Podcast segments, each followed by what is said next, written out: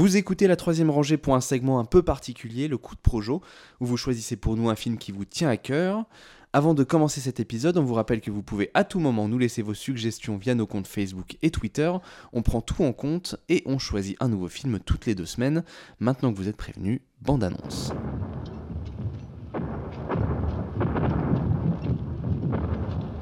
Allemands font sauter dépôt de munitions. Avant demain minuit, n'entrez pas dans la ville. I'd suggest we send in one of our ordnance. Splendid.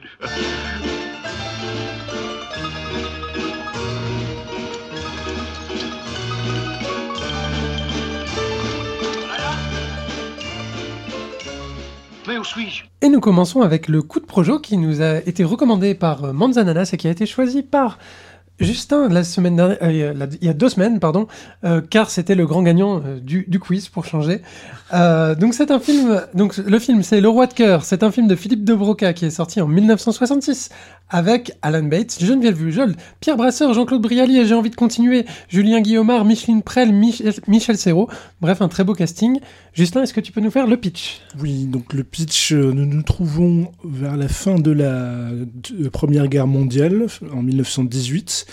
Et donc il y a un village français, le village de Marville, dont les Allemands euh, vont partir, mais en laissant un cadeau empoisonné, c'est-à-dire une bombe qui doit exploser euh, d'ici quelques jours, si je me souviens bien. Et donc euh, l'armée anglaise envoie un de ses agents pas très doué, mais qui a le mérite de parler français, qui est joué par Alan Bates, qui va se rendre en ville pour justement désamorcer cette bombe avant, avant le- l'explosion.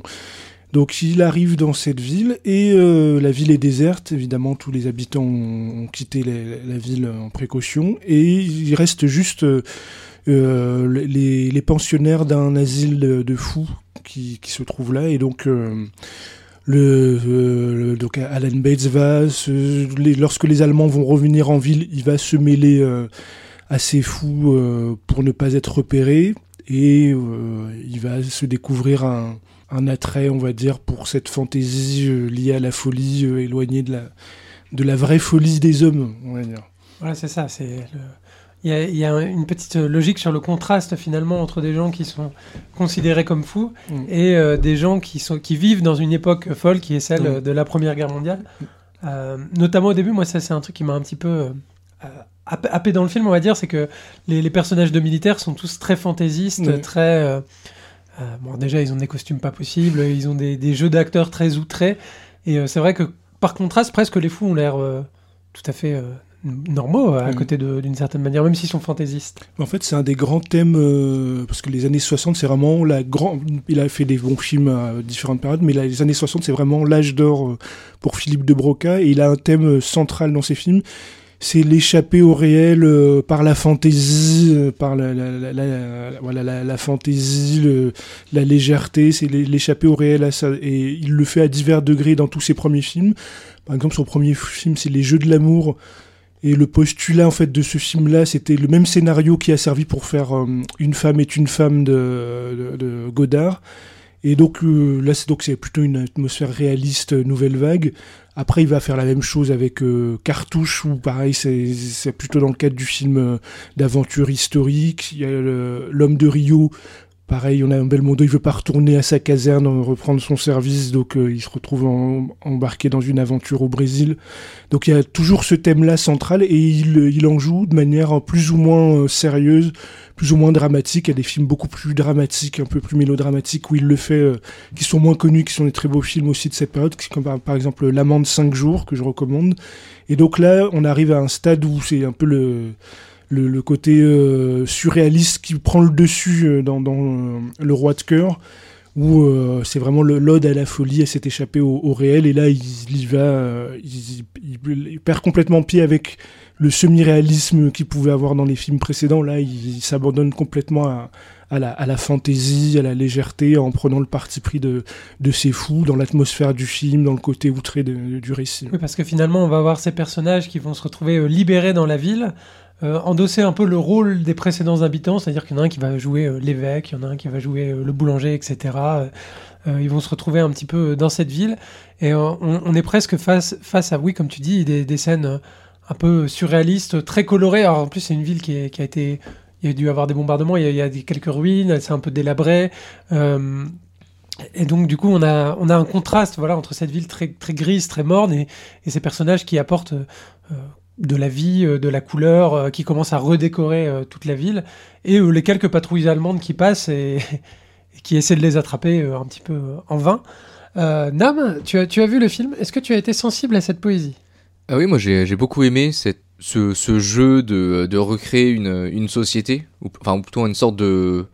C'est pas vraiment un semblant de société, c'est plus une, une parodie de, société, avec tous les, les traits qui sont exagérés, donc plein de gens, en plus ils sont très en couleur, euh, très bien habillés, euh, la, la moitié ils jouent le rôle de, de, de, notable en fait, et... euh, et ouais, genre plutôt très sympa. En plus, ça fait comme tu dis, un gros contraste avec le, le reste du film parce que ouais, les gens c'est plutôt habillé en gris, c'est triste. Et puis d'un coup, il y a énormément de couleurs qui apparaissent avec un un côté qui est un peu euh, qui est un peu touchant quand même dans, dans ce qui se passe, euh, dans, dans les différents jeux aussi qu'ils vont faire parce qu'on voit bien que c'est euh, c'est des jeux. Il y en a, je sais pas, un moment ils vont parler de faire une polka. Donc voilà, ils font la polka.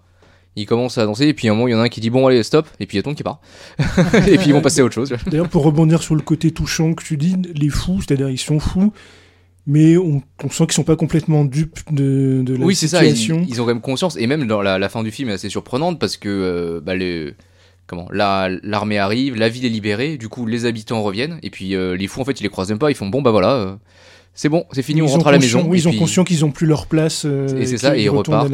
Et je pense à une très très belle scène, une des plus belles scènes du film, c'est la scène où la première échappée des fous de, de- de l'asile, où on a Micheline Prel qui euh, s'invente un personnage, c'est-à-dire elle se voit dans le miroir, donc complètement mal fagotée, euh, Mm.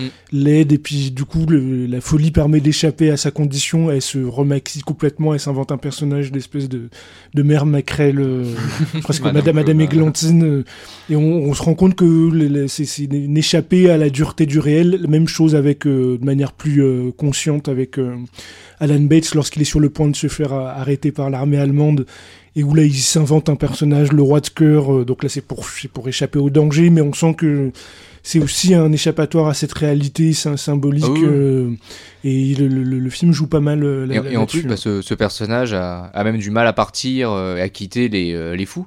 Il, y a, a plusieurs moments dans le film. il y a un moment où il fait Bon, bah c'est c'est foutu, la ville elle va exploser, je pars, allez, venez avec moi. Les autres ils partent pas parce que euh, ils lui disent bah, que, que dehors euh, c'est dangereux. Ce qui est déjà un signe qu'ils ont conscience que euh, ce qui se passe à l'extérieur n'est pas normal, déjà. Enfin, que c'est. alors, Ils disent qu'ils connaissent pas la mort, ils connaissent pas la guerre, mais c'est peut-être aussi partie de leur jeu aussi pour, euh, pour échapper à cette réalité. Et puis lui il décide de, de revenir, et à la fin du film, tu sens que, pareil, l'équité, ça lui fait quand même un peu mal au cœur. et au final, c'est eux qui, lui, qui, le- qui le quittent lui, en lui disant, bon bah, rentre chez toi, adieu, et puis ils partent. tu vois. Oui, non, il y, a- il y a quelque chose de ça, Mm. c'est-à-dire la, la, la folie, c'est vraiment le. C'est pas une tare, c'est un refuge. C'est, en fait, dans ce film-là, la, la folie, ça représente cette part de légèreté qu'on retrouve dans d'autres de ces films euh, pour échapper au, au, au réel, finalement.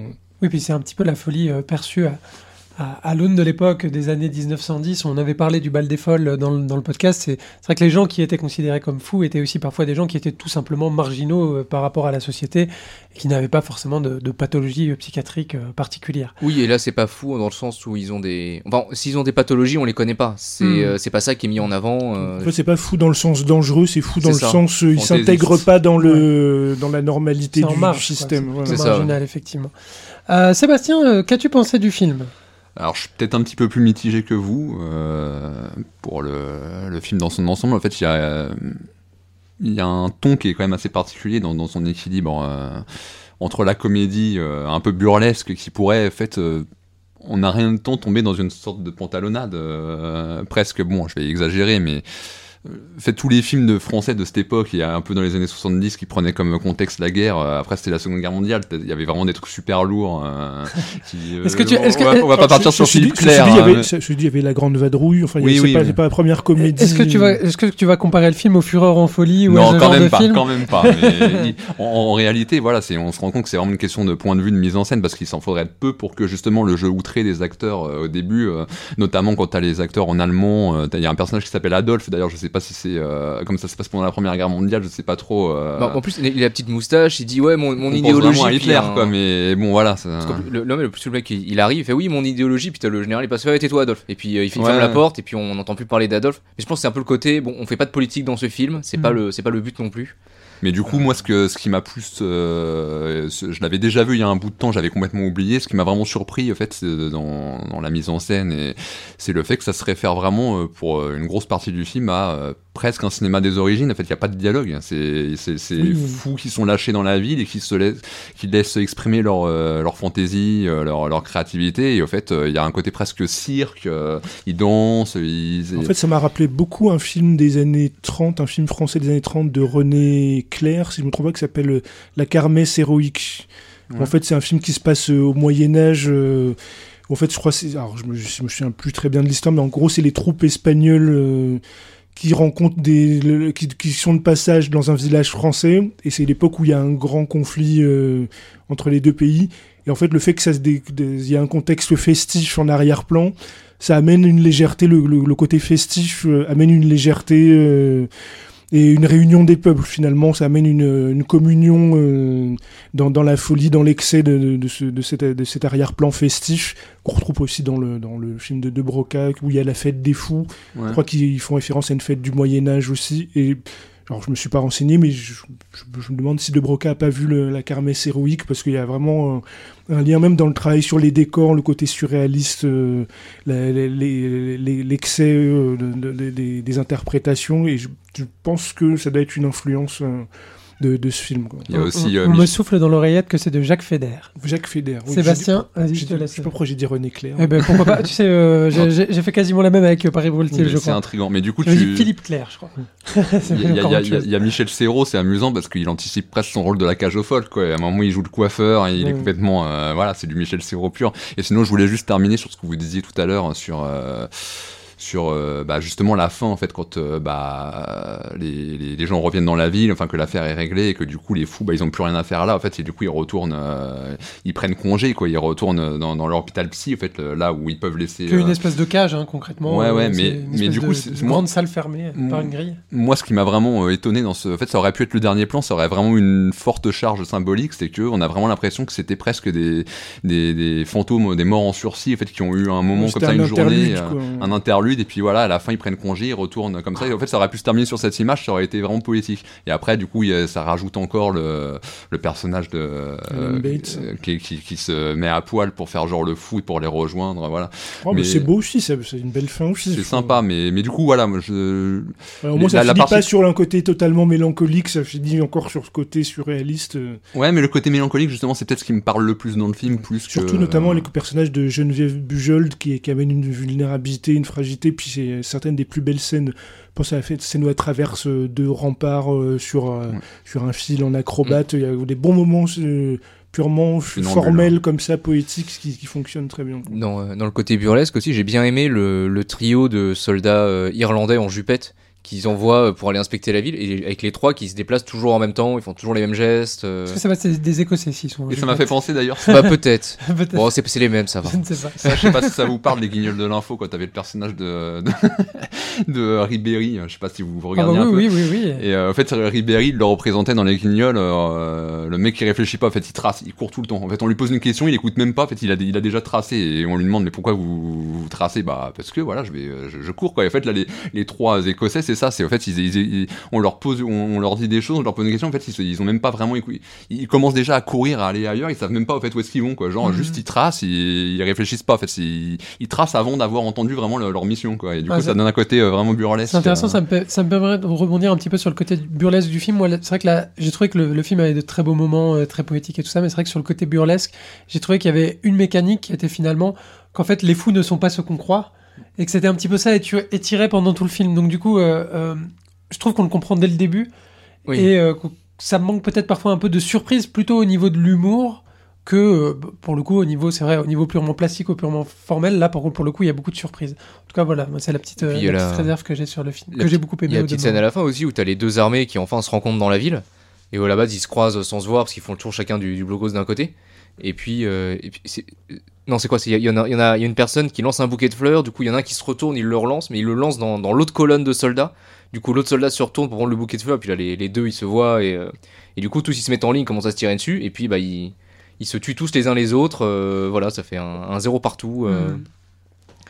C'est l'absurdité de la guerre c'est ça, euh, au euh, sens le plus, euh, le plus littéral. quoi. Voilà. Et puis, et puis avec le, le fameux truc voilà où t'as as un des fous qui, qui les regardent, ils font ouais, est-ce qu'ils est-ce qu'ils sont pas un petit peu excessifs ces gens-là Mais on se demande du coup à ce moment-là s'ils sont dupes. En fait, si est-ce qu'ils se rendent compte que euh, finalement que euh, bah c'est pas du jeu quoi, que en fait ils sont plus fous justement que euh, on sait pas. En fait, quand ils passent à côté, on a l'impression qu'ils prennent ça comme un jeu théâtral, mais peut-être qu'ils ont Hmm. conscience en fait que la folie des hommes est pire que leur propre folie à eux. Je- Ça c'est voilà le, le film joue là-dessus. euh. Mm, mm.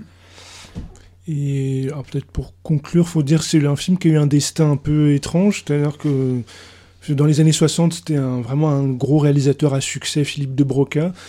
Et euh, sur celui-ci, c'est vraiment un de ses films les plus personnels, c'est-à-dire il l'a produit euh, lui-même, il a écrit le scénario avec euh, son collaborateur Daniel Boulanger. Alors, les, les- les- sur ses précédents films, il avait toujours des collaborateurs qui ramenaient une certaine efficacité peut-être plus grand public. Par exemple, L'homme de Rio, un des co-scénaristes, c'était Jean-Paul Rapneau, donc qui a amené euh, Mm. ce côté quand même carré. Et puis et là, on va dire que c'est un peu perdu le public, c'est-à-dire que c'était un bise de gigantesque euh, en France. Ça a Ouais, pas c'est une proposition assez radicale de cinéma, hein, Ouais. on peut le dire, je pense. et c'était un bise de énorme qui a qui l'a même mis euh, dans le pétrin financièrement euh, pendant pendant un moment. Et ce qui est bizarre, c'est que d'ailleurs, euh, même en France, pendant des années, le film n'existait même pas en Ouais. VHS ou en DVD, était devenu invisible. Il a été réhabilité parce que c'est depuis, on va dire, les années 2010, il y a une grosse Ouais. réhabilitation Mhm. de Philippe de Broca. Tous ses films sont ressortis en salle, euh, en Blu-ray et autres. Et donc, ce film-là est ressorti pour la première fois disponible depuis 2018. hein. Donc sinon il était invisible. Et la chose étrange, c'est que au contraire, aux États-Unis, c'est un film culte. C'est-à-dire que c'était sorti en pleine époque Flower Power, donc le message un peu pacifiste, l'ode à la folie, euh, ça a complètement parlé aux, aux étudiants américains. Et en fait, là-bas, c'est un film qui a vraiment marché, euh, qui est un film culte là-bas. Il y a eu euh, des- le seul pays où c'était justement, bah, il était disponible en DVD. Pendant longtemps, j'ai eu un DVD pourri euh, américain. C'était un DVD, un zone, un zone 1 euh, américain, ce qui était sorti là-bas. Ils ont fait une adaptation en comédie musicale là-bas de ce film-là, en pièce de théâtre. Donc c'était finalement là-bas l'aura du film a réussi à se maintenir grâce à, à ce, à ce- ce- ce- cette, euh, ce succès américain finalement.